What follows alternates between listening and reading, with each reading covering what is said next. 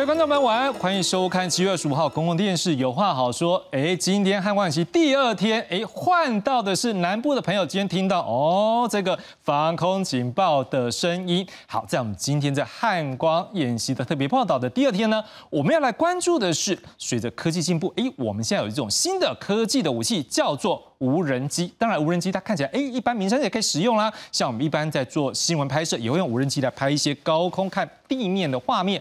当然，在军事上面，在俄乌战争里面更是明显。像是我们可能看到有些画面是，哎，这无人机上去之后抓到这个对方的这个这个兵的时候，啊，可能这个兵知道他这个无人机上面有武器，甚至双手举，哦，我要投降，因为他知道这个无人机。对于现在科技啊，有相当的影响力。今天我们要来关注这相关的议题。当然，无人机呢，还有一个部分，它如果可以飞得比较远，也有一个关键在于卫星。所以今天我们要来关注的是，那卫星对于无人机，还有对于整个军事有什么样的影响？对于我们的国防产业，对我们的防卫能量有什么样的帮助？今天我们要进一步来探讨。不过在探讨这个之前，当然我们大家来看看是汉光演习。不过一开始还是先把今天的来宾为各位来做一个介绍。来介绍第一位来宾是创宇航太科技公司董事长特助常世伟常将军。主持人、各位观众，大家好。好，将军以前是这空军飞官退役，但我们要请他从飞官的角度来看看无人机的议题。另外要介绍是国防安全院中共政军所助理研究员徐志江徐老师。主持人好，各位观众朋友大家好。好的，那么在今天一开始，当然我们要来看一下啦，这汉光演习第二天到底今天国军做了哪些演练？我们来看看下面这则报道。宪兵迅速集结，原来是模拟供应各电厂天然气资源的关键基础设施——高雄永安液化天然气厂被敌军特工入侵占领，警力也赶紧加入支援。海军陆战队九九旅兵力赶到，进行反特工作战，直接歼灭敌军，夺回天然气厂。汉光三十九号实兵操演第二天，金门模拟敌军空中机降登陆，进犯金门烈屿。敌军意图封控去年才开通的金门大桥，阻碍我军兵力转移。国军运用炮兵火力压制，机动部队用机枪扫荡，成功歼敌。官兵冲进壕沟，就作战位置进行防卫部署，模拟敌军从新北巴黎北堤沙滩登陆成功，立即进行第二线防御。敌军靠近，马上用六六火箭弹反击，还有机枪辅助。在壕沟外头，还有今年新增的 M 六零 A 三战车，搭配做长短距离攻击，歼灭敌军。由于巴黎海滩、台北港、淡水河口被视为首都卫戍区的防卫铁三角，更需要层层防守。这个地方相对来说，它的沙滩还稍微浅平，非常适合攻击军在这个地方架设这个人工港。所以这些都是未来防卫这个防守那个守军啊啊，在防守上需要去面对的问题。二十七号同样在巴黎北堤沙滩将要进行反登陆作战，也是首次安排攻击方跟防守方在滩岸进行对峙作战，显示国军的防卫重点已经从。从滩岸歼敌转作为国土防卫，这也反映出国军对于两岸形势的认知，还有美方的建议。记者欧荣谢振林新北巴黎采访报道。好，我们看到我们的 Oreo 欧云荣在前线啊，这个不是前线啊，在这个演习第一现场啊，非常认真为我们来介绍。当然，回到棚内，我们要来把今天汉光演习到底国军有哪些演练、哪些科目，也来说个清楚。来，燕豪告诉我们，今天第二天国军做了哪些演练科目？是的，我们知道呢，今天上午的到大概凌晨两点左右的时候呢，台北市的大街上其实就已经有所谓的宪兵甲车机动的一个任务哦。我们可以看到呢，从这个图卡上面呢，清楚看到这一辆。就是云豹 CM 三四的三菱链炮车，这辆三菱链炮车的火力非常凶猛，而且呢，就在这辆三菱链炮车之后呢，其实一路跟着的就是后方的所谓的呃云豹甲车，也是三菱链炮车哦。但是这两辆三菱链炮车之后呢，还有另外一辆的 CM 三两呢云豹甲车，这一辆车其实非常的特别，它就是所谓的万军甲车，因为在在整个车队的行进过程当中呢，他们就必须要来进行所谓的重要。人士的一个防护哦，因为包括这个整个云豹甲车的一个车队的正前方，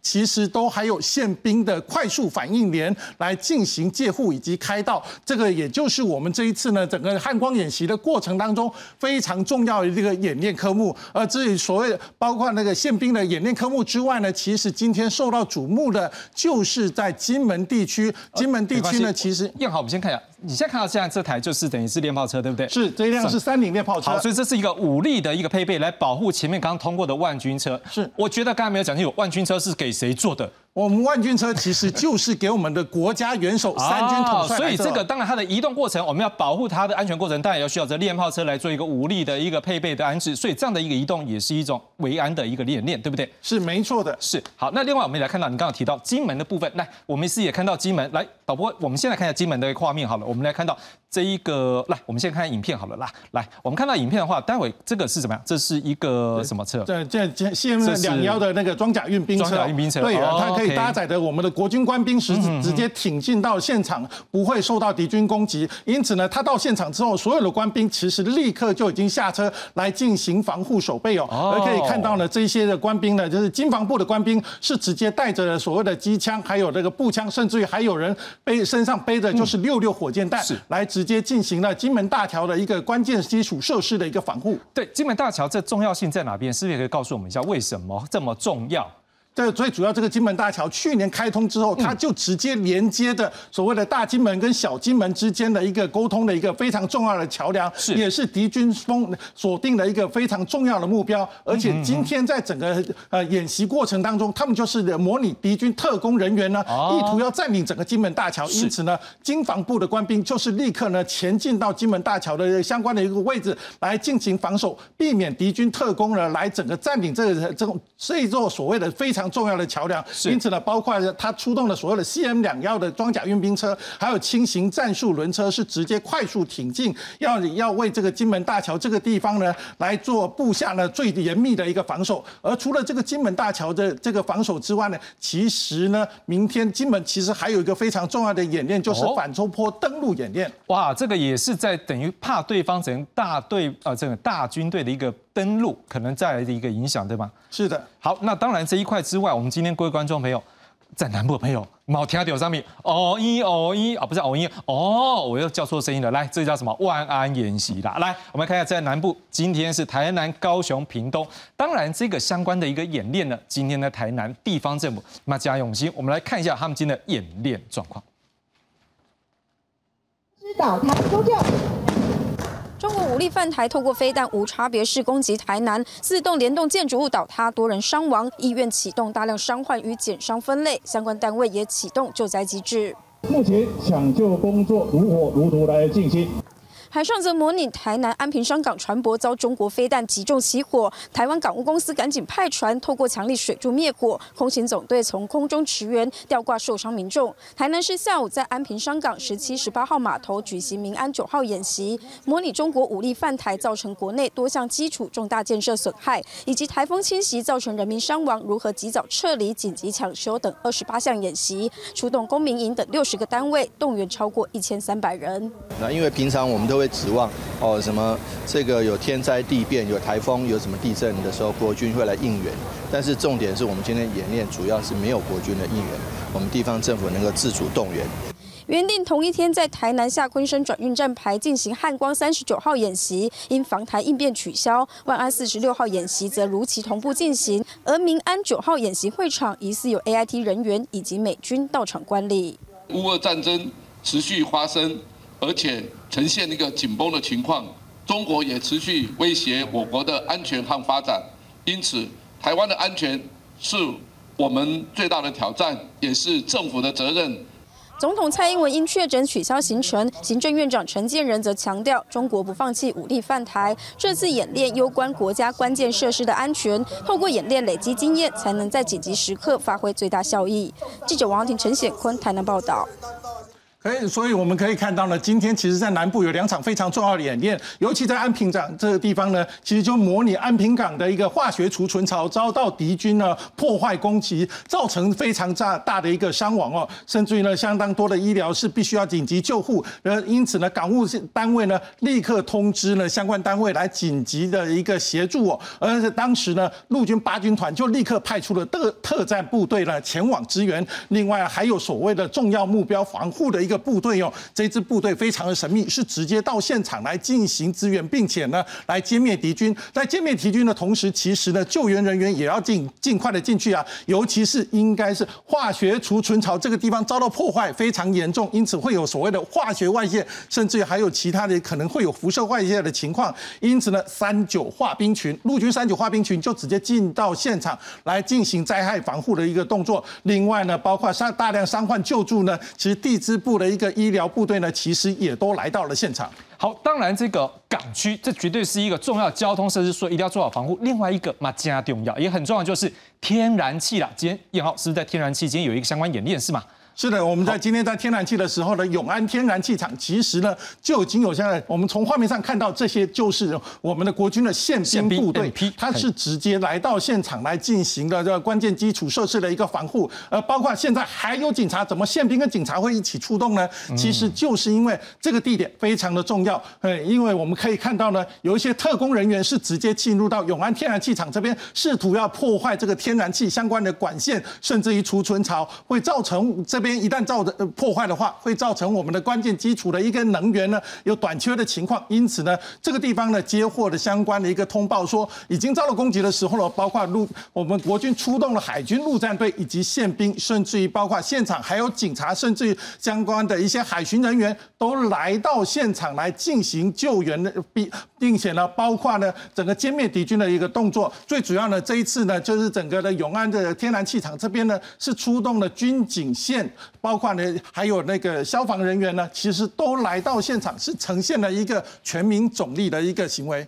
好，当然了，这个重要设施，燕豪，我马上要考你一题，刚刚没有对过的，我考你看有没有知道，半夜两点，你有一个很重要的防护设施，它要被怎么样来做一个汉光演练，你知道在哪里吗？呃，就在今天的台北车站。台北车站，明天哪？明天早上凌晨。明天的台北车站。好，为什么要演练呢？呃，最主要是今天台北车站是这整个台北市非常重要的一个交通中心的枢纽，因此呢，这个地方如果真的被占领的话呢，包括捷运、包括地铁、包括台铁的部分呢全部都会被受到影响。因此呢，今天晚上的时候，台北车站会进行封站的一个动作，是来进行相关的一个演练。这个也很大条。我再问一个更大条，明天早上九点四十，北部也有一个重要交通设施也要来做演练，是哪里？这这明天早上的时候呢，就是桃园机场的一个这这个啊，这样不是很多人坐飞机就没办法坐了？就会大概会有这个整个航道会紧急关闭四十分钟左右的时间，因为毕竟的桃园机场是台湾的一个国门，因此呢，如果发生战争的时候，这边很可能会变成敌军锁定的一个目标。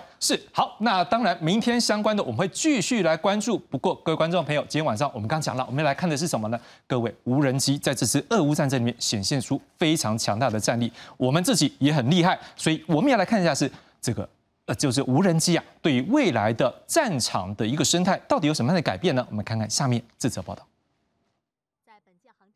近年来，共军不断侵扰台湾，美国智库兰德推论，台湾部署大量无人机，正是击退中国入侵的关键。只是台湾无人机布局如何从百架、千架到万架，一场和时间赛跑的紧急动员正在开始。国防专家认为，面临无人机时代，得先改变传统作战思维。与其将无人机视为装备看待，不如视为消耗性高的弹药，增加数量，备而不战。目前，中科院研制的腾云号大型无人机即将量产，特色是中高度、长滞空，能及时影像传输，日夜间执行情搜监测。而民间无人机国家队则以中小型无人机为主，依照能力和感测器不同，能执行不同任务。各国都把它当作是。啊，战略产业怎么说啊？在未来的十年之内，到二零三零年，无人机的硬体的产值啊，事实上会会比它半导体的设备的产值还高三点五倍。面临无人机威胁，传统反制做法是雷达发现无人机，再用镭射击杀，或靠军人拿干扰枪瞄准，机动性低。但现在国内有科技厂商研发出硬杀和软杀的无人机反制系统，预计年底前将无人机雷达月生产量达到一百座。在超低空防卫会未来当然就是说它会越越来越越小，数量和覆盖范围越来越大。那另外是下一阶段当然也会有在呃中高空防御的一些，甚至太空的防卫的一些一些方案正在正在规划之中。因应台海局势紧张，国防部去年宣布将先后在离岛和本岛建立无人机防御系统，期望在不对称作战中掌握制胜契机。记者于恩慈、郭俊霖台北新竹报道。好，回到现场，当然我们要先请教一下将军啊，就是无人机。我们过去都觉得说，哎，没有人操控的这飞机，它真的有一个战力吗？可是我看到这次在战场上，看到它可能扮演征收，它可能有扮演这个叫做什么呃攻击。那我不知道说，就过去你们这样飞行员出身的这样的一个角度来看的话，怎么样看无人机对现代战场的影响？无人机看到你只是一个作战构想的一个改变。每一场新的战争，我们都看到一些新的作战构想，你就要去看这场这个作战构想后面的支持它的科技是什么。我们打个比方，这个美军对伊拉克使用这个舰上发射的这个低低空行飞弹，把很快速的把伊拉克所有的空军的战力整个销毁掉。支持它的是什么？第一个当然是 GPS，精准打击是。第二个巡弋飞弹能够贴着地面飞行，让伊拉克没办法侦测它，侦测到它，没办法防御它。那这两个新的科技给我们很大的一个一个一个反省，就是这个新的科技代表了一个新的作战构想出来了。嗯哼，这一次的呃俄乌战争呢，我们也可以看到用到很多的无人机，不管是小型的、大型的这些无人机呢，很快速的在战场里面呢，发挥了它一些高价值。这个低价位、高效能的这些、这些、这些、这个呃灵活机动的这些、这些、这些优势，那到底它的科技来自于哪里？嗯哼，无人的无人机科技这一些能够在地面上运作的，它有它的 ground station，有它的地面在施控它，是跟我们在台湾将来面临的这个整个小岛上面岛上的这个作战。海上没有任何 ground station，嗯哼，你怎么样去操控它？我想这是一个很大很大的一个一个一个一个议题。是，再来就是，呃，乌克兰它的所有的地面的网络被摧毁之后，Elon Musk 应用他的这个这个马斯克用他的星链的公司，yes，用他的星链供应给他这个这个这个卫星的呃通信卫星的所需要的一些，这也是。我一个新的科技，怎么样去改变了整个作作战构想？是是。对，当然了，我们回到现场，我们也是要告诉观众朋友啊，那我们现在做了什么？我们用几张图来带大家看。我是也请徐老师来帮我们做介绍，好不好？来，徐老师，我们来看到，我们现在看到是这个是，哎，我们中科院这个算是最早一种叫做小型红雀无人机，它是具有日夜间的短程作战，而且我们看到是它在前面配备的那个摄影机，也是可以去征收追踪相关目标。然后再刮短台几点，我们也不知道做小的那个太小架子器有用，我们再更厉害。来，我们来看到中型的，好，中型的叫做中翔，好，更大只，看起来它的。航程可能更远，而且它还增加了一个，就是战损的评估，它叫做空中通信的中继，所以看起来，哎，我们的无人机也是很厉害。当然，我们只有这种小，没有，还有更大的。好，来，我们看到大型腾云无人机，好，它不但还能够做空中通信中继，甚至还可以做到气象的观测，甚至蒋局长，徐老师，我不知道您有听过吗？甚至我们过去有听说，它有可能再扩大一点，搞不好还可以挂弹。那我不知道说您怎么样看说国内中科院目前的相关研发，你觉得？其实目前我们如果看中科院研发的各式无人机的话，可以看到从大型的、中型的，其实非常多不同的项目。是，当然也有包括一些像是呃制空攻击弹药，就是一般所谓俗称的自杀无人机一类的系统。那么基本上来说，目前研发了相当多的东西，但是我相信它可以，我相信它可以担负非常多的任务。那但是我们现在必须考虑的是说，当我们进一步在研发。这些装备它会需要测评，会需要验证，会需配配服配服到部队之后，它形成战力都会需要时间。所以换个角度来说，我们现在在研发装备的时候，其实我们在看的可能除了现在这一类的系统之外，我们要看的是下一步应该做什么。是，比方说，如果我们现在的装装备研发，它以美军目前的装备的构型作为参考的话，那么等它服役的时候，其实你是落落后美军十五年到二十年啊。那从这个角度来说，其实我们注意到，包括像腾云腾云无人机，它也许在在那个它的规格或者是它性能上面，也许也许是相相当不俗。但是说，但是我们可以注意到，其中一个注意点就是说，它的呃设计外形，它其实是跟美军的 MQ 九一类的，就是目前常见的大型无人机是类似的构型。那它其实是不具备逆中能力的。换个角度来说，它在高强度战场上面，它会需要包括靠依靠电子战存活。嗯哼哼。那我们如果看到西方或者是就是西方甚至中共的下一代无人机发展的话，我们可以知道说，接下来的无人机的路线，它会把逆中能力带进去它的那个机体设计上面。那试着让它在高强度，可能是大国对大国战场上面对抗防空系统的时候，能够生存下来。是，您您得怎么样评估？就是说，可能假设我们这样在国际上讲，这样算是五告短来吧，还是还有更大？还是有没有一些国际的分类可以跟我们做一个分析？那有这方面对，是我有准备了一些资料。那好，我们是把来导播，我们 Q 一下那个老师准备的讲。好，这张图这什么意思？哦，都英文的，你刚刚盖小姐好不好？都英文，我们看不懂。这个其实是美国国防部 的，其实它蛮久了，就是说十几年前的时候，它设它设定的一套就是无人机的分类。大概有几个？第一个 weight 我看得懂。这叫做重量，对不对？其实它它是分成好几级的，它基本上分分成了分成大概四五个级数，五六个级数。那每个地方的分类其实都不一样。那我们可以注意到说，小型、中型到大型的无人机。我们先讲，让观众看一下是说，是这个大概哪几个评估标准？第一个是重量，对不对？是，我们可以看到，好，我们可以看到重量可以做一个分类，对不对？第二个这个是飞行高度，好，就包括它的那个距离。可以飞行距离是，然后还有它的滞空时间，滞空时间可以飞多远？对，然后然后当然就是这个是它资料出来当时，现在可能有些东西不太一样，因为有一些上面的系统它可能已经被取代掉了。是对，那这个就是说它代表性的可能像是类似哪一类的功能是什么样？比方说像是第二集这里，它可能是扫描鹰无人机。那最下面这一集它可能是全球之鹰，就是它非常大型的。是。那其实我们要有个概念，就是说无人机是一个非常广泛的一个词汇，它从小的小到大疆这种呃空拍机或者遥控直升机的大小。或者到说像是全球之鹰这种，它翼展其实相当于一架波音七三七的大小的飞机都是有的。所以我们来看它的一个，我们就用全球之鹰来看好了。它的体重是超过，它不是体重，它的一个机身的一个重量是超过六百公斤。是好，OK，那它可以最高的飞行高度超过一万八千尺。好，那它这可以飞行的一个距离呢是五千的一个航程。是，但这个是来回嘛，对不对？就是它的航程是五千公里。好，航程是五千公里。那你可以注意到，最最重要是它滞空时间，就是这一类都称为长。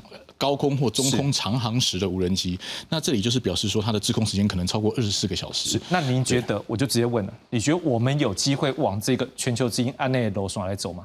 我想，我们目前腾云的腾云无人机的规格或者是它性能，可能是属于类似 MQ 九的这个层级的装备。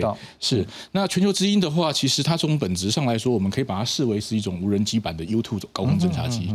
也就是说，它本身并没有什么运动性能，那它的征收能力、滞空时间是非常长的。是，那这这样的任务，像我们刚刚提到的侦察或者是这一类深入敌境的任务，它其实是很适合无人系统进行的。是。我们一般说无人系统或机器人系统适合执行所谓的所谓的呃三 D 任务，包包包括像是枯燥的，包括像是危险的，是包括像是受污染的，比方说你机器人或机器车辆可以进去受到毒气污染的地区，是等等的。那枯燥就表示说它操作时间很长。是好，我当然请问一下将军，就是说。就您现在对于这个中国对岸他们这个目前无人机的一个了解，你有没有一些想法？也可以跟观众朋友来看。因为老实说，我们之前也看过了，有几架他们的 J 已经是好像据说应该是无人机的方式，已经飞到台湾周边了。您怎么样看这个状况？是我首先补充一下，刚刚讲的任务半径呢，那个是。代表了飞过去，然后执行任务完以后再飞回来，所以它是一个来回是五五千五千公里，所以它的作战半径表示说。它是作战半径是五千公里，这个是。呃稍微补充一下。是，好，我们来讲说，刚刚在提我们台湾发展的几个无人机，都提到一个很重要，它有个功能。是叫通信中继啊哼哼。为什么要通信中继？是它缺了一个科技，是缺了一个新的科技在。也就是说，如果说这些无人机是在本岛里面飞行。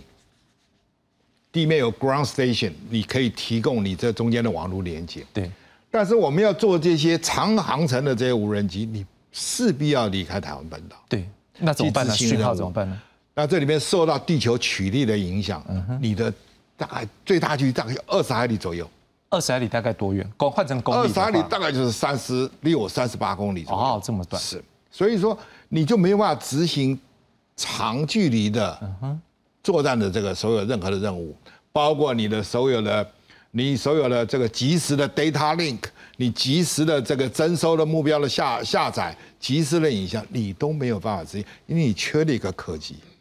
哪一个科技？这个科技呢，就是通信卫星啊，没有卫星，所以像美军它寻求资金可以那么远，是因为它有全世界涵盖、全地球涵盖的一个卫星，对吗？Yes，OK。我们再来看，刚刚您提问到，就是说，呃呃，中共目前的这个无人机，我们看到了有来来来台湾访问过了，已经有 BT 洞洞幺，有 BZK 有洞洞洞洞五，有彩虹四号，还有一个新的彩虹五号还没有来过。是，所以说我们在看它的这个每一个它的装备，我们可以看到，它第一个一定拥有北斗系统的这个这个导航。哦，他们的系统叫北斗。Yes，是。然后他们一定有光电系统。甚至包括合成孔径雷达，嗯合成孔径雷达跟光学不一样的地方就是它可以白天晚上都可以看。嗯哼，OK，所以它这里面呢，它又有卫呃通信呃通信卫星的接收系统。嗯嗯，中共已经有低轨的通信卫星，它已经发射了去年的三月发射六六颗的低呃低轨的这个通信卫星，将来要发射也是一万两千颗以上。所以说我们可以看到，它有既要具有这样的能力。来整个拜访我们台湾，我们可以看到这张图呢，我们可以来看到哦。好，将军想来，我来这边稍微解说一下。是将军现在看到这啊，这个我有印象了。这四月二十七号，这当时是这个就等于说他们的一个战机来我们这边。所以将军，你刚刚讲的是不是在像 TV 零零一这无人机，对不对？然后 VZK 零零五这好像也是无人机嘛？好啊，之前好像是哦，这第今天是歼十六，之前总共来呃，总共来了三次，四月二十七次，五月三号是五月十七，大概就来了这个三次。我们可以看到，第一次来的时候，我们可以看到，呃，粉红色的这部分呢是 TB 动能幺，你可以看到它从我们的东南沿海进来，顺时针。这边绕一圈是好，这样子对不对？好，好，那我们又可以看到 BZK 洞洞五呢，它是从黑色南边进来以后飞了一圈进来。那我们相对比较，这个图都在新闻上都可以找得到。嗯，我最重要是要拉跟你比较，说我跟我们的军事的飞航空域有什么样的这个呃抵触？是，那可以看到，这是我们的防空适配区，这个也就是东经一百二十三度，是，这里是海峡的中线位置，所以说。他把这边的所有的都涵盖在里面，这个圈子只会越来越小。是，收集更多的地面的资资讯，收集更多的电子情报，是。它不会松的，就是。越来越小，越来越小。我们可以一起，是，一可以一定可以一起这样。是，那这些缩小之后，对我们的军事空域有什么样影响呢？我可不可以看下一页？好，我们看一下下一张好了，是这张。这个是情报区的航路图，对不对？这个是我们在呃民航局的 AIP 里面的这个这个飞航情报图，我们可以看到也是一样，这个也是一个我们的呃 ADIZ，嗯哼，这是我们刚刚那张图的缩缩写。我们可以看到红色的部分，就是我们空军所有的训练空域。您指的是这样，这是这个红色的所有每一块，这个区块这些都是，统统是空军的训练空域。你可以看到这一条中线大概贴近这个地方，所以它每一个战机歼十五、苏凯三十，它都切进你的空域里面，刻意在我们的训练区域的附近呢。Yes，它根本你就没有办法对它做任何的任何的这个这个这个运用，包括这些无人机，你在飞行，他在这边绕着你飞的时候，你能做什么？是你拦截他。有用吗？他更没人，他不理你。是你跟他喊话有用吗？他没人，他也不理你。你敢撞他吗？你敢打他吗？你都不敢，所以你什么事都不能做。我想问一件事：如果你现在是在上面飞，你知道看起来它是一个战机，可是等到你靠近那里，发现啊里面没有人之后，你会什么反应？如果你是个飞行员的话，我不知道怎么办，我不知道怎么办。以前呃呃。敌机绕台的时候，我们还可以骂一骂他，双方对骂一下。你这根本对立一个没有人在面前，没有办法，什么事没办法做。是，所以他这一招就是一直的缩小这个范围。哦，所以用无人机反而来影响到现在台海的一个平衡呢。你如果说你有对他采取行动，对不起，你可能就引起了一场战争。是，所以说这个是他的一个策略。是，那你可以看到这些红色的这些空域，几乎都目前都是没有办法使用，包括这一块。是。都已经完全被切进，被切进去，没有办法，没有办法使用。是，那我就在想说，那我们那么多的训练怎么办呢？是，到哪里去训练呢？是，那我们的资深飞行员又通通去出任务了，他也不能培养这个新进人员。是，所以情况是每况愈下，每况愈下。是，没有训练空椅，没有教官来带飞。是，这个是我看到了这一个状况里面最最悲惨的一个状况。是，谢谢将军。是，那对，通过将军的一个说明啊，各位观众朋友，我们也大概知道是说，哦，将军也回做过程，我们也跟各位观众朋友来思考一个问题是：难道我们就没有反制的功能吗？哎。志祥老师，我想请问一下啊，难道他就像刚将军讲的，他在那边我都没有办法跟他去对应，有没有一些办法？你觉得有什么办法能够来做一个对应？是不是您怎么样来思考这样的一个问题呢？呃，就无人机扰台来讲，它是一个相当不容易应付的状况，那是因为。一般来说，中共所谓常中共经常使用的灰色地带行动，它大概基本上是会采取我们一般常说属于呃战争的黑色跟和平的白色中间，我们所谓灰色地带。是。那它可以试着它试试它的需求，升高或降低它的这些行动，那去试探我们的反应，那事实事实把它的事实把它的那个就是就有点像是往前再踩个几步，看你的红线会不会后退，是一类的道理。那我想我们能做的，可能还是会必须要在。还是必须要，还是必须要靠那个防空系统跟那个战机的监视者去确保说它不会直接进入我们的空域。如果有的话，可能就必须要接战。目前的做法是这个样子。我们可不可以这样讲？我们先从小台来讲，因为之前不是在金门，他们来拍我们，然后我们不知道怎么样去搭，甚至我们有一个就是很认真用丢石头被他们这样点点点。但是如果像小小台一点的这样无人机，有没有一些反制的作为？目前呃，我想我想我们这样看这样看，因为刚刚有提到说无人机从不同根据不同的分类，它其实是有相当多种类的。是，那它从大型到小型，它的种它的功能、它的运用方式、它的。定位是差异非常的巨大。比方说小型，像我我们刚刚讲到金门那个东西，它其实是小型的大疆的这种空拍机。是，那这一类的机种，它其实是一个，它在战场上面是非常容易消耗的。嗯，我们经常提到无人机在乌俄战场上面的效果，但是事实上，如果我们看它的资料，我们会发现，在损失的高峰期的时候，它一个月可能会损失到约莫是一万架的无人机。是，那绝大多数就是这种小型的商业空拍机，它很容易受到损害、受到干扰而坠毁。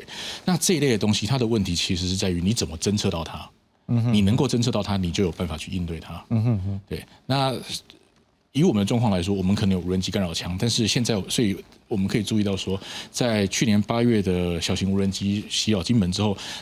接下来，政府方面、军方方面开始采购了反无人机雷达类似的系统，试着去应对。这就是因为侦测它是第一要务，能够侦测到你才可以去反制它。因为它如果灰色地带行动的目的是在于，比方比方说它要拍摄照片、拍摄影片，那借机借机发动可能宣传战或者是对对我们不利的这种讯息战的攻势。那在这种情况之下，因为现在这种直通科技非常的先进，所以这种小型无人机，我们其实我们其实不应该把它视为武器，应该把它视为跟手机一样类似的这种资讯通资讯产品。对对。那在它的技术逐渐进步之下，它的摄影的距离、传输的距距离越来越长。那么你现在也许可以看看到它，也许你用干扰枪，甚至再不济就像士兵可能丢石头的方式去进行。那可是技术逐渐逐渐进步，这些无人机其实它可以在很远的距离就开始拍摄。所以如果在你没完全没有发现的情况下，它还是在执行这些行动的时候，那它还是会达到它的作战目标。是，所以你必须侦测到它。好，那我现在讲，如果大台一点，因为之前美军有这样您讲是说，如果透过无人机。它反而可以去减少有人机，就是所谓一般有飞行员的一个人员的损伤。是，所以他们也认为是说，如果有足够数量的无人机在台海的一个范围的时候，对于自由阵营这边的防卫啊是有帮助。可是这是大概两个问题第一个，可能美国要不要帮忙？我不知道我们的数量够不够。这可能第一个，老师，我们现在的数量够不够去达到这样的一个效果？第二个，无人机可能有大有小，好，不然不管怎样，总是要训练一批。当做玩电动游戏也好，你要训练一批飞行员，这个无限的飞行员去玩它。先不管卫星的事情了哈，我们的数量人或者是这无人机的数量，我告我？要怎么样去加强？其实我们如果从无人机的数量来看的话，那像目前我们提到可能。国军会运用那个无人机，国家队采购可能有三千余架的无人机。那事实上，这个数字在未来必须要再继续增加。那是因为我们可以在，就像刚刚提到的，乌俄战场上面，它在最高峰的时候，一个月可能会损失到上万架无人机。哇，这么多！对，一万架无人机的数量。当然，绝大多数都是这种大疆或者是这种小型空拍无人机。那它的损失其实是很容易的。比方说，它可能被破弹片，可能被任何的东西扫到，被枪弹击中，甚至最重要，其实电站干扰。用用电子战干扰是可以很容易的击落这种一般商用的这种呃。空拍系统是那当然，我们国军采购的可能是比较比较军规化的，包括抗干扰，包括它的性能可能都会提升。可是小型的损失会非常的巨大。那中大型的无人机，它的对抗手段是另外一种方式。它其实你应该把它视为是一种无人的攻击机或侦察机。所以换个角度来说，如果你有两。完善的整合式防空系统，包括长程、中程、短程的地对空系统，包括侦测，包括相相对应的侦测系统，包括电子战系统，包括你的有人战机，你能够形成一个绵密完整的防空网的话，那么你可以阻绝它进来。所以我们可以知道说。呃，乌克兰运用了土耳其制的 TB2 这种真打一体的这种无人攻击机，在战争初期的时候，给俄军的前线部队造成非常大的损伤，但是随后在俄军。攻势减缓，可以真正张开它防空网的时候，那么这个无人机的损失就开始增大，以至于到后来的时候，乌乌克兰必须要重新调整它的作战方式，在比较没有敌情威胁，或者是它无论如何要摧毁这个目标的时候，它才把它派出去。因为这个时候它的使用方式是类似于有人的攻击机，只是你可以不必要顾虑去不必要去顾虑那个呃飞行员的伤亡而已。所以当然了，听老师这样讲起来，就是说我们后续要怎么样去加强这一个人员，或者是这个。无人机的一个数量，真的要再花一些时间，花一些努力。当然，下一步我们要来关注，就像刚刚将军讲的啊，我们无人机现在假设有人飞，但是我们希望它飞远一点，去带来我们更强大的一个战力的时候，那要靠什么？可能就是卫星了。不过我们的卫星呢，要怎么样来增强呢？这也是我们政府下一步要思考的。我们来看看下面这则报道。台湾身为海岛国家，国际连线大多透过海底海缆承载岛上绝大部分语音和数据流量。一旦面临天灾或战祸，如何保持最低行动通讯度、快速修复？低轨卫星成为重要备援。很多的海上的活动，或者是离岛，呃，所需要的这样的一个通联方式，那这个部分可能未来就是一个非常重要的一个涵盖面。那低轨卫星的确是我们可以考虑的一个方案之一。而国家太空中心初步模拟，台湾大约需要一百二十枚低轨通讯卫星，才能通讯二十四小时不中断，升级国家安全。目前台湾已经展开低轨卫星相关零组件开发，目标明年底达到百分之六十都是台湾自制。我想一定可以达标。那不过呃，最重要的是呃，这些 NIT 的产品如何能够让它早点。呃，上到太空去执行任务，来验证它的可靠度，那更为重要。那我们想，我们也是拭目以待。学者分析，有鉴于台湾的半导体和 ICT 产业全球有目共睹，有利台湾发展太空产业。但台湾现行法规和频谱还不够完整，低轨卫星要落地使用，还得仰赖政府开放速度，才能快速普及。记者袁子郭俊林台北桃园报道。事实上，卫星的部分，我们大概之前新闻也都看到，政府已经很努力了，所以现在事实上也已经有欧美的相关业者已经也来跟我们来探讨。不过，当然要进来还是有一些法规限制啊，我们也不可能说这个完全都没有限制就让他进来，这也是割让我们自己的一个主权的空间，这也不对。好，当然这时候就要来关注一件事，我不知道志祥老师、橄榄共姐，你觉得台湾目前的卫星发展对我们未来有什么样的重要性？例如说国防啦，对民生啊，尤其今天我们是汉光特别报道嘛。国防部分怎么样能够运用卫星的优势来强化呢？其实我们一般常说，就是说太空或者卫星这类的科技，它是所谓非常高度居民两用的科技。是居民两用其实是一个很广泛的词汇，比方说焊接，它也是一种居民两用的技术。对。但是我们现在提到的居民两用，通常指的是这种新兴科技。那低轨卫星就是其中一个核心的概念之核核心的重点之一。那么呃，以这。我们人类目前社会目前技术的发展来说，它未来其实不只是在作战上面，它可以，它接下来我们这样，我们我们或许这样想，就是未来我们的科科技生活其实包括。包括关键基础设施，包括的运作，包括包括一般生活的维持，包括可能像金融，包括像政府政治或者是其他东西运作，都都会跟网网络有极大的关联。而这些东西在未来跟卫星是连在一起的，所以卫星是未来关键基础设施中核心中的核心。那换个角度来说，它影响的就是包不不只是军事，而是包括国安跟社会稳定，都是包括包含在里面。那么如果我们是那个。单纯谈那个作战层面来讲的话，像刚刚提到乌克兰的无人机，它其实很大的一个重点是在于说，我们可以注注意到战场上面除了大型的真打一体无人机、中大型真打真打一体无人机之外，另外一个很重要是他们非常有效的去运用了很多小型无人机。是。那小型无人机要怎么去运用呢？它其实是很有效的，跟乌克兰武装部队的的 C4IS 啊，也就是直管通勤监侦的系统整合在一起的。那这个是有赖于一个叫 Delta 系统。那我准备一个很短的有一个影片是不是？哦，导播，我们来看一下这个徐老师带来的影片好吗？来，徐老师帮我们做个讲解。Сервісів та застосунків, які дозволяють військовим забезпечувати поінформованість та ситуаційну обізнаність, покращувати координацію та взаємодію між підрозділами, більш влучно та ефективно використовувати наявні засоби для знищення ворога. 好，志强老师，这写安状，你敢控解？所以有上字幕，但我们不一定可以理解。这个影片我可能需要先感谢一下我在我们这边驻点的乌克兰学者帮忙翻译他的乌克兰文，这是普尤利先生，那感谢他一下。那么首先要提到的这个很这个乌那个乌克兰使用的这个这个 Delta 的作战系统，它其实是在北约的协助之下，由乌克兰国防部研发一个的一个基于云端的作战系统。是，那它是等等于说整合是一种网络中心战的核心，就是也就是说美国或者西方国家从从八零年代末期九零年代开始到现在一直。一直在发展的网络中心站，那么它可以让部队分散式的运用，去整合包括像无人机、包括火炮、包括通信、包括情报、包括电子战等等的能力集合在一起。所以我们可以看到，当它的无人机部队，而且很多其实是民间部队，像刚刚那个影片，其实是乌克兰民间的无人机义勇军。它它是一支义勇部队是制作的，那么它可以整合这些资料，然后收集到收集到相关的情报，包括像敌军的影像，包括敌军的呃坐标等等的，它马上把资料传传输回去，火炮或者是其他的打击能力就能够在很短的时间之内立刻反击反击。那在这种分散化的情况之下，他的部队不容易被捕捉主力歼灭，可是又可以适时的及时的把火力投射到敌人头上，而不用过往漫长的这种呃。或伙协会议啊什么的这种的很很好旷日费时耗消耗时间的作为是，所以透过卫星，我们可以把每个地方所得到的资讯。我们可以把它收集起来，再透过一个大脑再去做一个分散的相关的作战的处理。像将军，这感觉上就是一个跟科技化网络时代。所以，如果卫星有这样的效果，可是我们也不可否认，过去卫星还有一个东西，就是过去也曾经 看过美国他透过卫星去抓捕一些国际上他们认为是一些恐怖分子。那我们看到那个画质非常清晰，可能它很高，地方就看到，甚至有人说是不是你书打开，连书名什么他都看得见，连里面只有看。如果是这么清楚的时候，卫星。带来的征收，或者是他对资讯的传递，看起来是非常的强。但是将军，我们也想看看我们自己喽，所以我们是不是也来看一下目前国内的太空计划？来，将军，我们一起来看的是，目前我们有分三节的太空计划。第一个计划呢，在过去一九九一年到二零零六年呢，是打一个底的基础的时候。好，建立基础设施，培育人才。这时候我们发射三颗卫星，这三颗卫星，第一个是科学，做一些研究的一个卫星；第二个遥测，能够透过一些观察，远程的观察可以看得清楚地面；然后再来是气象像卫星。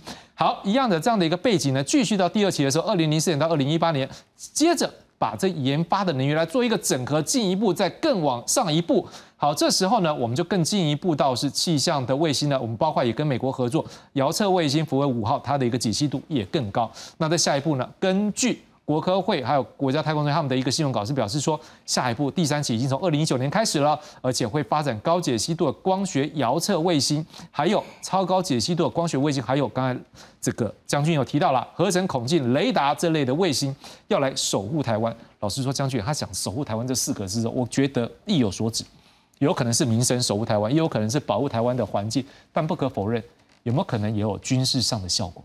是。我们来看看您刚刚所打的这个这个表里面，我们可以看到气象卫星是不是稍多了一点？哦，这样会不会？但是比较基础一点。国安国安的需求有特别的关系吗？这几天气象要台风要来了，气象也很重要。呀，但是大部分是做功德。哦，这样子提供给全世界在用。OK，我们最需要的是国安的需求啊哈，作战的需求是跟我们比较接近的。我们随便举个例子，韩国好了，嗯哼哼，阿里郎发射十几颗。每一颗都是为了监控北韩的飞弹，军事的设施。他有去发射气象卫星吗？也还好，也没被台风打死。所以说，我觉得我们这中间的缺少把国安需求跟作战需求的优先顺序能够提到最最高的位置。嗯那我一直在一直很注意这样的一个一个一个一个这个发展的一个趋势。为什么会造成这样原因？为什么会造成这个原因？是技术限制吗？还是就是起步而已。我们再来看，美国的太空军是从空军分出来的。嗯哼，在美国空军官校，太空科技是必修课程。嗯哼，所以这些人员他有对太空科技有一些了解，他知道怎么样把这个科技用到作战构想上面。是。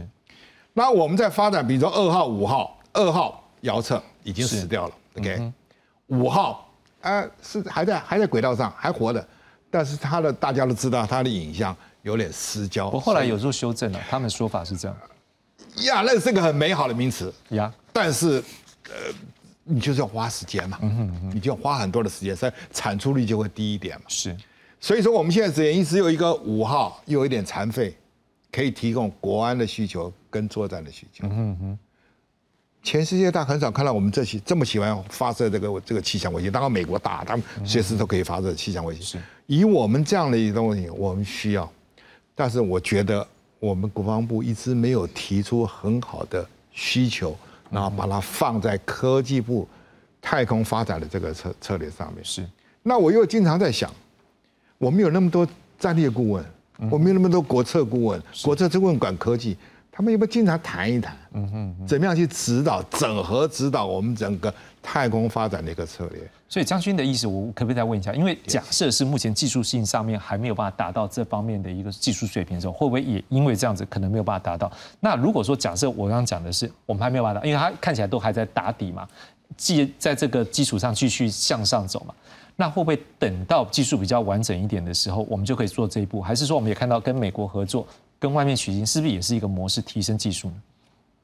我想这是一个很好的议题。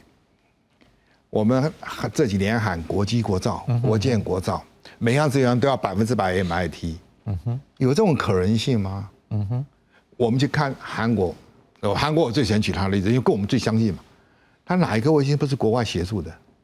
那从这里面吸取经验，那我们为什么要一直坚持一样每样事情都要百分之百的 AMIT？是。把我们的非这个国安的需求跟作战需求能够放在那边？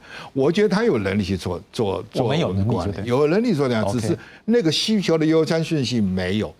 那我觉得这里边军方没有提出一个很完整的一个需求，比如说三军官校没有太空科系，理工学院。也没有太空科技，造就我们这一代的军官啊，有点缺乏，有点缺乏这个太空高科技能够提供我们作战构想的一个一个一个一个因子。是，将军，我若追一个题目，如果说像您刚讲，我们花些时间把人才给培育起来，也包括。跟国外来取经，而且我们现在民主联盟的一个态势，时候对我们是更有利的。我相信和欧美国家也愿意跟我们来做相关合作。那如果这个状况下，我们把人给累积起来之后，好，请问您一件事情，人的部分解决了，有足够人才之后，下一步呢？我们能缺什么？是资金吗？还是说还有其他的部分还没有补上？我们资金太分散了，你都分散给这些国立大学，你做几科，你做几科，上去失效下来两千万、三千万，我们把这些资源都分散掉了。那我们再来看，没有错，呃，未来要发射这个光学卫星，也要发射这个合成孔径雷达，但都在二零二五、二零二六以后，那场战可能已经打完了。我很可怕的是，那场战争可能已经结束了，你再发展也没有用了。那除了这些以外，这些卫星的高科技还可以提供更多的作战的构想。我举好几个例子可以让你听听看。比如说，呃，电子征收卫星不是高科技，你只要有卫星本体，披露不是什么大的问题。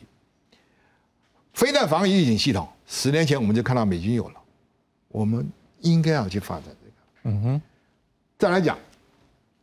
我们的博胜计划当初用 Link 幺六去连接三金的武器系统载台，希望我能够船舰能够提供给飞机说这个目标是我的目标，帮我打击它。嗯哼，OK。但是这些 Link 受到了地球曲率的影响，你没法出到海峡中心，是一样同样的一个道理。海这个地球曲率对你是一个很大的一个影响。好，最近听说要花钱要改成 Link 二十二。嘿，科技已经把我们带到云端上面了。嗯哼哼，是啊，我们的科技部长也去看过 OneWeb，OneWeb 本来都已经已经破产了，被呃欧洲国家买下来，他们就用 OneWeb 架成一个北欧北约国家共同的一个作战的一个云端，它叫 Combat Cloud。嗯哼哼，这才是要我们做的东西。是，所以这个高科技。已经远远的把 Link 十六、Link 二十都抛弃在后面了。我们要走的是这一段，就所以我们有机会直接跳到更最高科技的部分了哈。所以这应该是一个。所以你要理解到这些高科技到哪面提供你什么样的作战构想。我们缺的是这一段。是，不过这样就刚才讲到一个时间点，我们要先讲，我们他都认为是会和平的运作，所以不一定有压时间，这要先跟观众来说。好，那如果说像将军也告诉我们说，徐老师。如果将军也告诉我们说，我们有机会，例如说，我们就直接抓到最高的科技，我们就直接进去，这个一直也都是台湾一个比较相对有我们的电子产业是有优势的，而且我们目前在供应链上面，在这波疫情之后看到我们有相对优势。好，就是我们如果有这个相对优势，我们能够把卫星在一个时间人也处理好，技术也处理好，那么我想问一件事啊，我们要把卫星送上去这部分会不会有问题？其实我觉得这这这，我们首先必须从两个层面开始看。首先，第一个是说。台湾本身的太空产业，其实除了国家太空太空中心之外，它大部分大部分的卫星那个太空产业，其实还是在比较起步的阶段。嗯所以我们在做的可能是元件，可能是次系统。是。那你要做到比较更大型的、比较先进的系统，这个能力目前还在培养。是。我们必须很坦白这样说。可是我想直接问了，是因为我们的飞弹很厉害，但我们在想是说，我们现在要把这个卫星送上去，不是火箭吗？啊，这个技术可不可以比照办？因为我们好像一直有一个问题是我们最近这一个像我们最近的这个卫星。一个叫什么？我现在突然背不起来。猎风者，猎猎风者，猎风者嘛，对不对？我们今天我们公司新闻也都有报。哎，猎风者他要送出去才能够发射啊，台湾不能发射吗？啊，所以如果这样，有没有机会是说把我们中科院飞弹的一个技术转成火箭，需要是不扣零吗？我想现在这个这个层面比较大的一个点在于说，中科院跟民间就是官民之间的合作能够能够做到什么样的程度？那事实上，中科院目前。有做过太空火箭，但是我想到运载火箭目前可能还没有到这个程度，还没有办法。对，事实上，全世界能够发射运载火箭的国家并没有很多。前阵子韩国发射它的运载火箭，非常那个韩国总统尹锡悦非常非常开心的宣布说，韩国现在是所谓的太空 G 七之一。什么叫 G 七？意思就是说，能够发射运载火箭的国家并不多，即便它是中小型的轻型的运载火箭，但是我们算一算，就是美国、俄罗斯、法国、中国、日本、印度。然后，南韩是，所以它国家其实并不多。那当然，前阵子我们知道说，像火箭实验室 Rocket Lab 在纽西兰发射，但它其实本质是一个在美国的美国加州的新创公司，所以其实它的技术力还是在美国。所以说，其实就火箭发射而言，这是很不容易的。那这引申出了现在新太空时代的一个很大的问题，那就是大家都在做卫星，是，可是发射能量非常的有限。所以这几年来说，它的这个这个东西局限越来越大，尤其乌俄战争的影响更大，嗯因为全世界对俄国。制裁的同时，那你俄国本来能够提供的发射能量就没有了。是，比方说欧洲就是因为这样，所以它现在几乎没有发射能力。是在一直要到一直要到九月之后，才有可能用比较旧型的织女星火箭发射我们的猎风者卫星。是，老师，可是我要问你一件事情，说有时候我们这场经济学了哈，我们要抓住自己的优势。那不是自己优势，部，我们可以靠其他部分来 cover 掉。有没有可能这样的角度是，我们的优势就是做卫星呢？那只好就是请其他国家代替我们去发射。那会不会是把我们的资源节省起来？有没有这种空间？还是说可能还是自己去发挥这个火箭发射、筹载卫星的这个能力会比较好一点？如果我们单纯从资源分配的角度来看的话，我必须说，当然你全全力投资在卫星上面，可能是最合算的方式。但是以台湾或者我们说中华民国长期以来的国际或者是甚至像国安方面的疑虑来说，我们就可以知道，很多时候有些技术你必须掌握在自己手上，是，否则在。特定的情况下，你将会面临什么东西都没有得用的状况。这也是为什么从国军到很多政府的相关的技术单位，都会在说明明我们有其他国家可以支援协助，或者是我们可以节省资源，请人家帮忙做的时候，我们自己还是必须要有一些东西的原因。那是因为我们总是必须要思考那个最坏的可能性，而这个在我们的历史上面其实出现过不止一次。所以这是为什么我像现在太空中心的其中一个目标就是发展火箭。对，但是我们其实持平而论，我们还有相当的路要走。那我想跟国外的合作会是非常重要的阶段，而这也是我们目前正在努力的。方向是将军，你以前也飞过 IDF 吗？是，我可不可以用这样的例子，是说有时候这第一步不容易踏出。那如果我现在回头来看，因为您现在也在卫星这个产业做耕耘，有没有可能怎么样是我们没有想过的方法，或者是一个比较节省方法，让我们就像你刚讲，我可以直接跳到最新的科技，只要我的人或者我的相关的一个财力资源都投入在那边，有没有什么方法可以让我们跳过某些阶段，比较快一点进入到？这一个火箭发射啦，或者是我们卫星这一块，在我讲火箭之之前呢，我想先跳回来，我刚刚讲到那个呃国安跟跟作战的需求，那个航空母舰那个图可不可以打？好，我们来一张航空母舰，您刚准备一张航空母舰图纸。好，OK。现在航空母舰经过台湾海峡，或者经过我们周围，都已经变成一个经常性的一个东西。是，但是它经过我们台湾海峡，它作战姿态是什么？我现在要告诉你这样的一个作战姿态。这两架战斗机，嗯，三分钟之内可以起飞，好，就在最前面准备发射台，四分钟之内就可以对总统府发射地铁空空对地飞弹，嗯哼，这样的影像，我们能够获得吗？后面的两架大概三十分钟才会起飞。嗯哼嗯，那这样的一个情资的能力，我们现在有吗？我想这是值得我们我们我们思考的。那两架放在那个地方，那个 pad 已经升起来，三分钟一定可以离地，三分钟一定可以爬到高度，对总统府直接发射飞弹。是，你在悍马车再躲也来不及了。嗯哼，所以说我们需要这样的能力，我们需要这样的作战构想。是，那我们再来讲飞弹，是要火箭，火箭。OK，啊，我对火箭的看法是，我们最近看到的新闻是，交大发射火箭，成大发射火箭，淡江发射火箭，这个这个这个民间公司找不到火箭在哪，呃火箭发射地点在哪个地方？呃，这个中科院本来就有一些火箭的能力，我们没有办法整合吗？我们这么小小一个国家，没有办法整合起来吗？这是我最大最大最忧心的地方。我们的国策顾问，我们的这个战略顾问，所以老师的意思是觉得说，将军觉得说，把它整合起来，才有一个最大的效力，对不对 Yes，因为这些钱通通是政府给的钱，你分散掉了，一个打到十公里掉下来，一个第二节没有点火，一个这个找不到发射的地点，整合起来嘛。是对。